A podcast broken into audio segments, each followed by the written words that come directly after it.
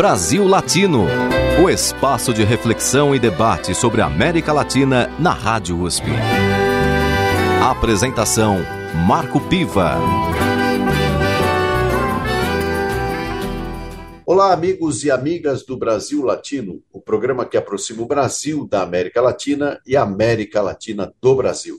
Sempre uma entrevista com temas de interesse do nosso país e do nosso continente. Na edição de hoje, converso com Alexandre Barbosa, professor da Escola de Comunicações e Artes da USP, onde leciona as disciplinas Laboratório de Jornalismo, na especialidade Revista, e História do Jornalismo. Ele é doutor em Ciências da Comunicação e mestre em Jornalismo Comparado, ambos pela USP. Alexandre Barbosa tem pós-doutorado em Ciências da Comunicação pela Unesp e atualmente é pesquisador do Centro de Estudos Latino-Americanos sobre Comunicação e Cultura da USP. Ele está lançando o livro Por uma Teoria Latino-Americana e Decolonial de Jornalismo. Bem-vindo mais uma vez ao Brasil Latino, Alexandre Barbosa. Muito obrigado pelo carinho de sempre. Sempre um enorme prazer estar aqui com você e com os nossos ouvintes.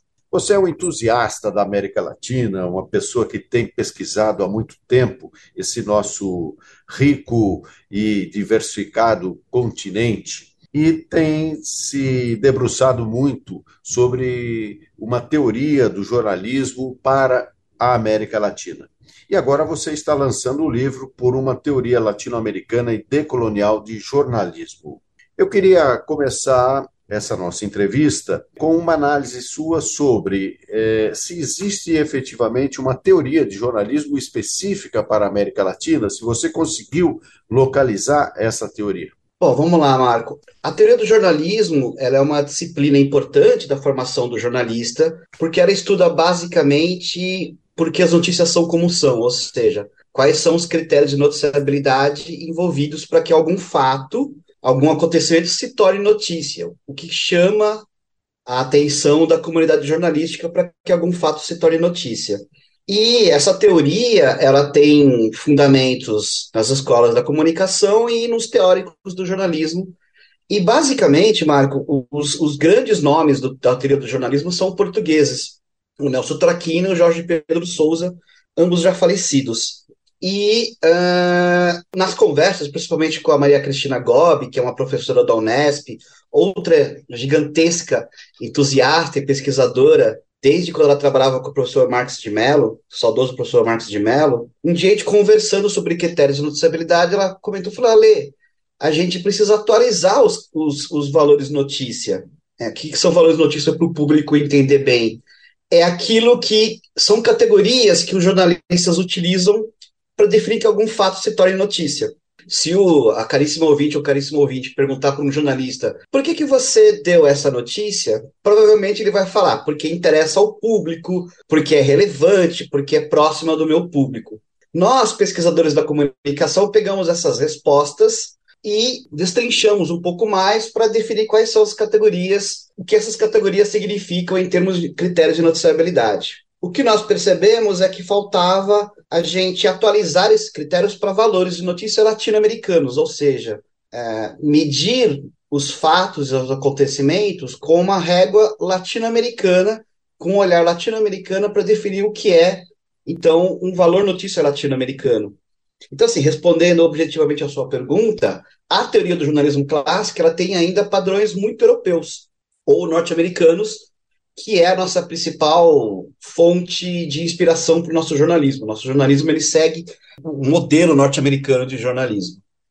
Uh, isso acontece também com a teoria da comunicação. A teoria da comunicação ela tem as escolas fundantes, ou seja, as escolas principais, ou as primeiras escolas que a gente estuda na, na, na graduação e na pós-graduação, que é a escola funcionalista, a escola de Frankfurt, ainda referências norte-americanas ou referências europeias.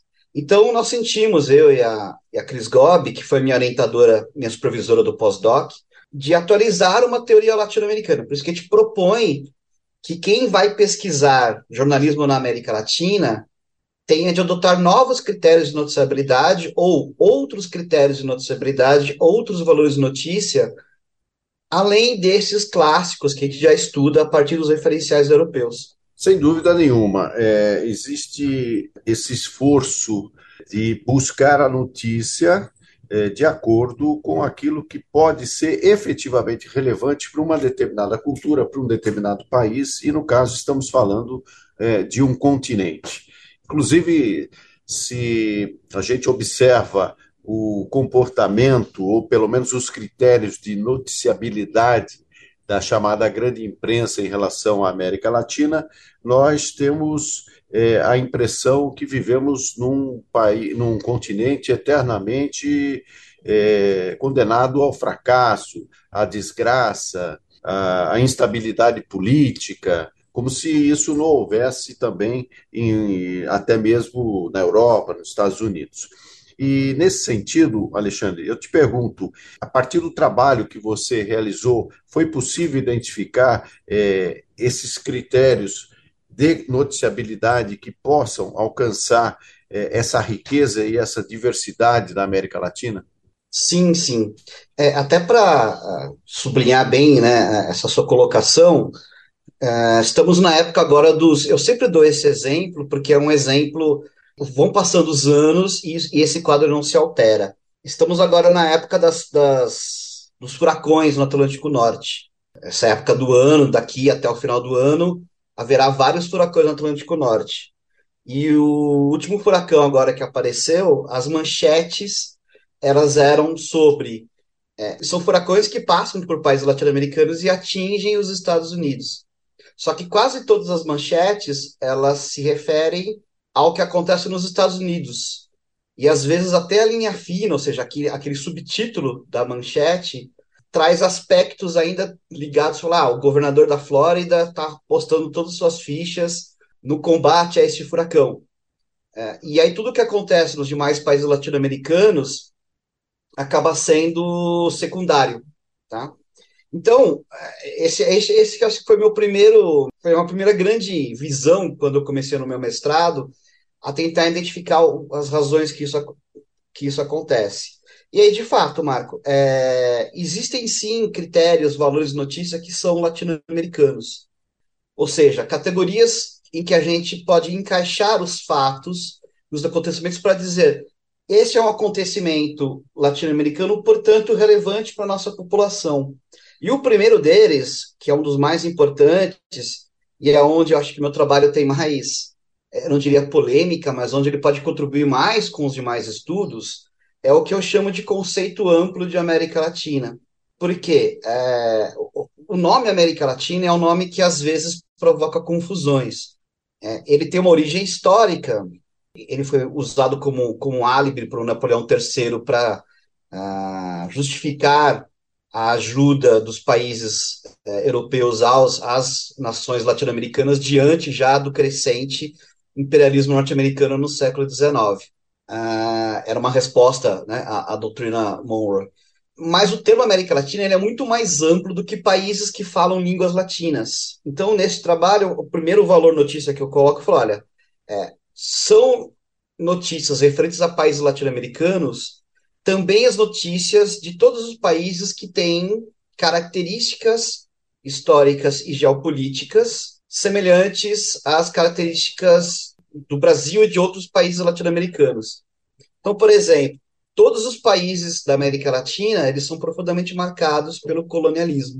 Eles são consequência do colonialismo. Essa consequência do colonialismo, ela traz marcas nas sociedades desses países, ou seja, são países muito machistas, são países muito racistas, e são países é, que adotam a violência como solução para vários conflitos.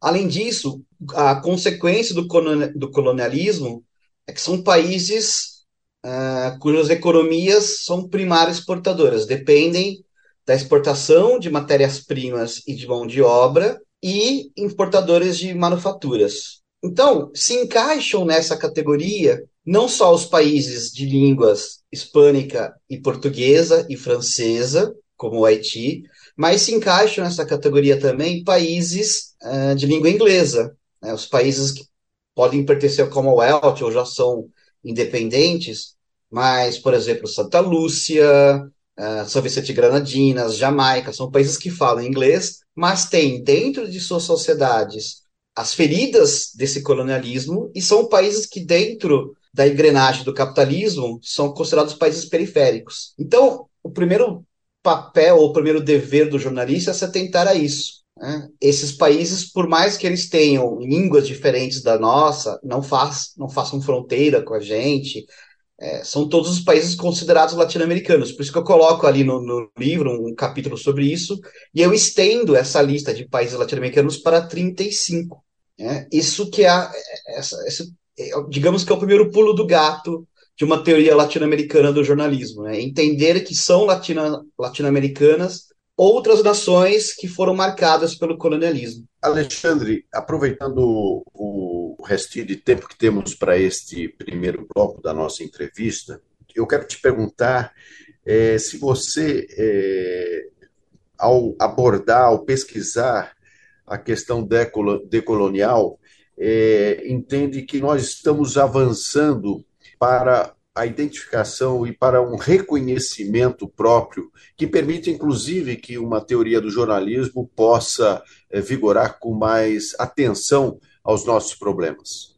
Sim, Marco. É, esse é um, é um, belíssimo tema, porque é, a ouvinte ou ouvinte, se eles repararem na cobertura jornalística da chamada indústria jornalística, né, dos veículos conhecidos também por grande imprensa, eles podem reparar que muito vagarosamente, mas assim, é muito vagarosamente mesmo, há uma certa mudança, é, pelo menos do, numa tentativa de talvez ser um pouco mais equitativo, de talvez ser um pouco mais representativo da diversidade latino-americana. Pode ser uma mudança mercadológica, por hora, é, esses, esses veículos de comunicação ainda procurando resolver os seus problemas de negócio, na procura de ampliar a sua, os seus índices de audiência, estejam sinalizando para pautas que falem mais sobre diversidade, para pautas e abordagens que não sejam racistas, para pautas e abordagens que não sejam machistas.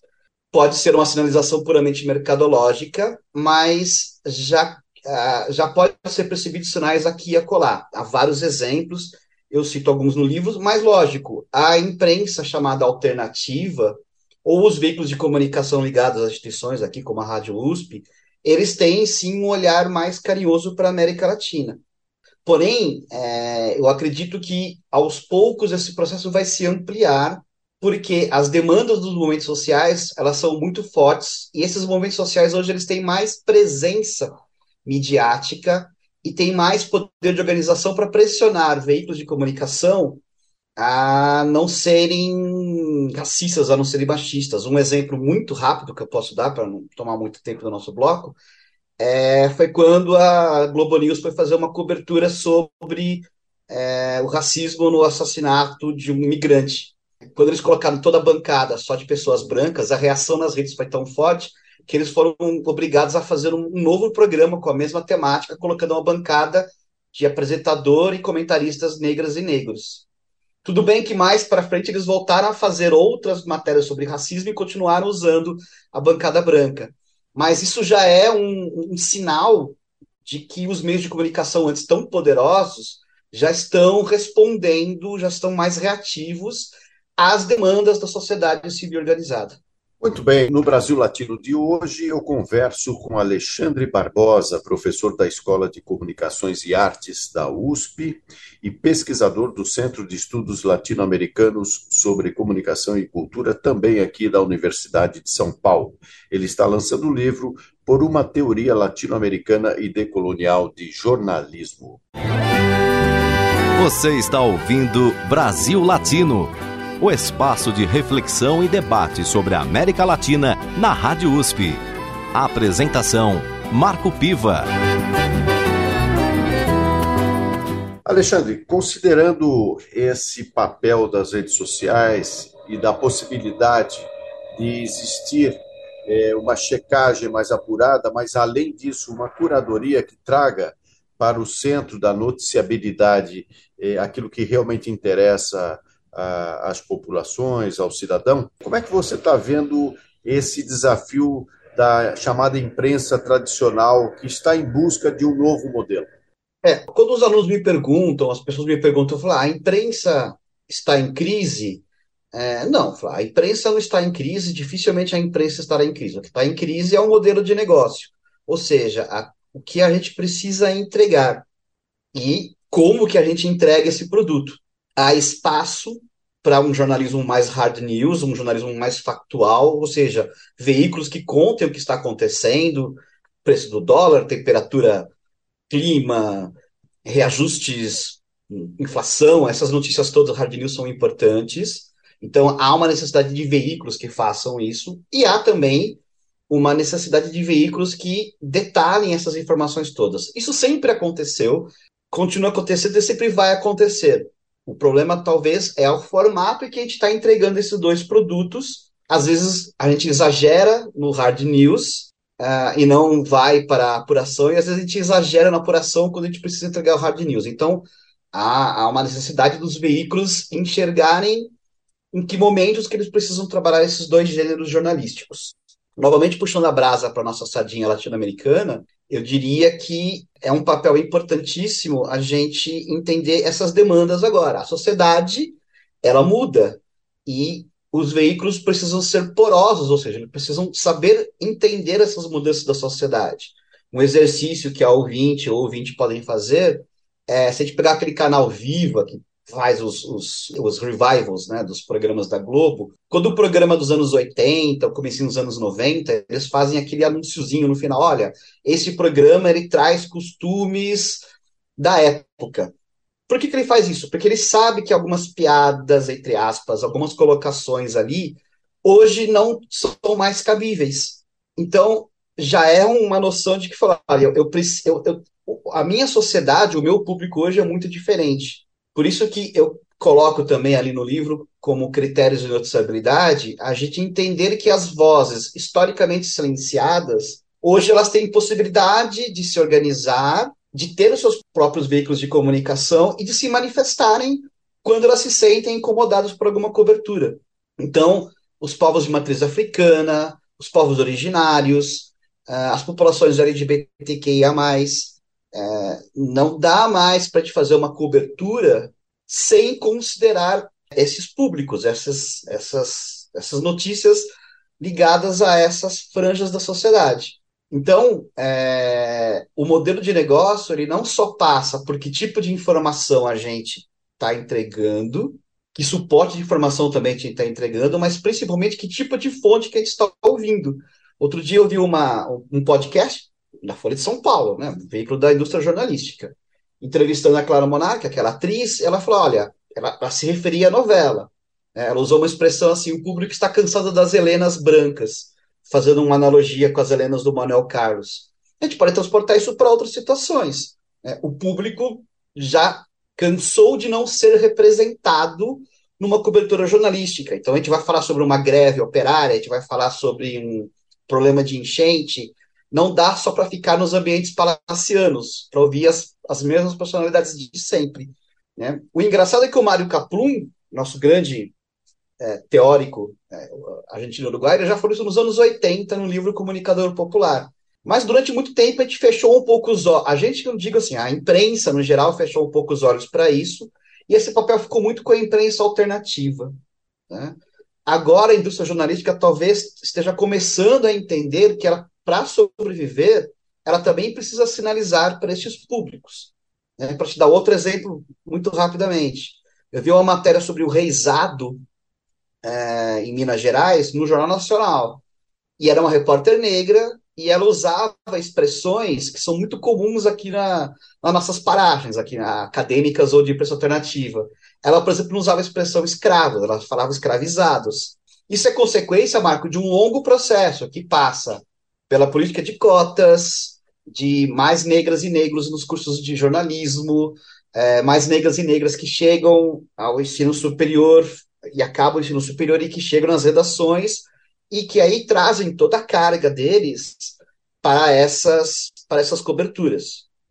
Novamente, se isso ainda é muito mercadológico e se isso é só pontual, é, o tempo e os pesquisadores de agora em diante vão, vão dizer. Mas já é uma sinalização de como o modelo de negócio tem de mudar. Agora, como última pergunta, porque infelizmente nosso tempo já está quase se esgotando, entra a questão do financiamento, porque se a gente pensa que ao lado da imprensa tradicional ou da indústria jornalística, que inclusive também está buscando um novo modelo de negócios para sobreviver, temos aí é, os próprios meios alternativos, poderíamos chamar assim, que estão crescendo é, por conta também dessa mudança tecnológica. Mas entra a questão do financiamento, até para que essas mídias novas e, digamos assim, até que representam mais essa quantidade de movimentos sociais, elas possam se viabilizar financeiramente. E até nisso entra uma outra questão, que é, por exemplo, a publicidade oficial, e aí eu falo nos diferentes níveis de governo, é, é, eles usam muito a chamada mídia técnica, né, que é medir a medição pela audiência. Então, se a Globo tem mais audiência, é lá que temos que investir o, a verba oficial de publicidade. No entanto, a gente não pode desconhecer o crescimento é, das chamadas mídias é, sociais no que diz respeito a essas narrativas, a esses movimentos sociais. Então, fica aí uma pergunta para você refletir e, se quiser dar um pitaco final, é, como é que se pode viabilizar o financiamento das novas mídias? É, Marco, essa é uma pergunta de um milhão de pesos ou um milhão de reais, para não dizer um milhão de dólares. Essa é a grande, é a grande questão. Como a gente vai manter a sustentabilidade é, dos veículos alternativos, porque para eles concorrerem, apesar de eles serem mais democráticos, no sentido de que eles abarcam mais essas pautas todas que eu citei há pouco, eles também precisam concorrer tecnicamente para poder é, ganhar público, porque o público também quer qualidade de apuração, quer uma qualidade técnica do que ele está recebendo. Não pode ter um, um, veículo de comunicação com erros de língua portuguesa ou com problemas de, de conexão, coisas básicas. E aí vem essa equação, né? ele precisa de dinheiro, ele precisa pagar bem seus jornalistas, ele precisa remunerar a equipe, nem todo mundo que vai trabalhar nesses veículos vai trabalhar só pela causa, né? É, ele precisa ter bons salários. Então, essa é a questão. Eu comecei a estudar isso no meu doutorado, né, como os meios de comunicação alternativos podem sobreviver em meio de tudo, mas é complicado. Uma solução, talvez, que eu vislumbrei lá, mas, novamente, isso, isso carece de estudos, por isso que eu falo que é uma pergunta de um milhão, é a junção com instituições que tenham verba para outras coisas e que direcionem parte dessa verba também para comunicação, para sustentar alguns veículos que são considerados importantes. E aí sai desse negócio assim: eu não vou só investir minha verba nos grandes veículos, eu vou também investir a minha verba nos veículos que fazem coberturas que são importantes para algumas franjas da sociedade. Esse talvez seja um caminho aí que é muito árduo, que é muito complicado, porque é, novamente, esses veículos vão precisar, precisar entregar qualidade. Né? E para entregar qualidade, precisa empregar com qualidade. Mas seria um caminho, né? que essa, então, é a união entre instituições importantes, principalmente instituições sólidas e preocupadas com as políticas públicas, e esses veículos de comunicação. Muito bem, no Brasil Latino de hoje eu conversei com Alexandre Barbosa, professor da Escola de Comunicações e Artes da USP, doutor em Ciências da Comunicação e pesquisador do Centro de Estudos Latino-Americanos sobre Comunicação e Cultura, aqui da USP. Ele está lançando um livro Por uma Teoria Latino-Americana e Decolonial de Jornalismo. Alexandre, queria que você deixasse aí a sua mensagem final, inclusive fazendo a sua o seu marketing aí sobre o seu livro, que é importante que as pessoas é, tomem conhecimento e como é que elas podem adquirir aí o seu livro. Bom, obrigado novamente pelo espaço, Marco. É sempre um grande prazer. Falar de América Latina é um grande prazer. Estarei aqui sempre que é, você achar necessário. Bem, o livro ele foi publicado pela editora Frutificando, que é uma editora do Rio de Janeiro. Então, pelo site da editora, né? Se o ouvinte colocar lá no Google Frutificando, editora Frutificando, ele vai ter acesso ao site, aí tem o meu livro lá e de outro. É uma editora muito preocupada com novos autores. Então, ela, ela dá a possibilidade para novos autores publicarem, que é sempre uma, uma boa notícia, né? Num país é, que precisamos incentivar editoras, livrarias e leitores, é sempre legal ter editoras como a Frutificando, então meu agradecimento também aqui a ela. O livro está lá para e ele é entregue para todo o Brasil. Terminamos por aqui mais uma edição do Brasil Latino. Nosso programa tem a produção de áudio de Benê Ribeiro, produção de Alexandre Veiga, assistente de produção Ítalo Piva e curadoria musical Carlinhos Antunes. Você pode ouvir todas as edições do Brasil Latino em formato de podcast em soundcloud.com brlatino e também nas principais plataformas de áudio. Acompanhe conteúdos exclusivos na nossa página no Facebook. Basta procurar por Brasil Latino. E se quiser falar com a gente, escreva para ouvinte@usp.br, repetindo ouvinte@usp.br. O Brasil Latino fica por aqui e eu espero sua audiência em nossa próxima edição. Um abraço latino-americano e até lá. Você ouviu Brasil Latino, o espaço de reflexão e debate sobre a América Latina na Rádio USP. Apresentação Marco Piva.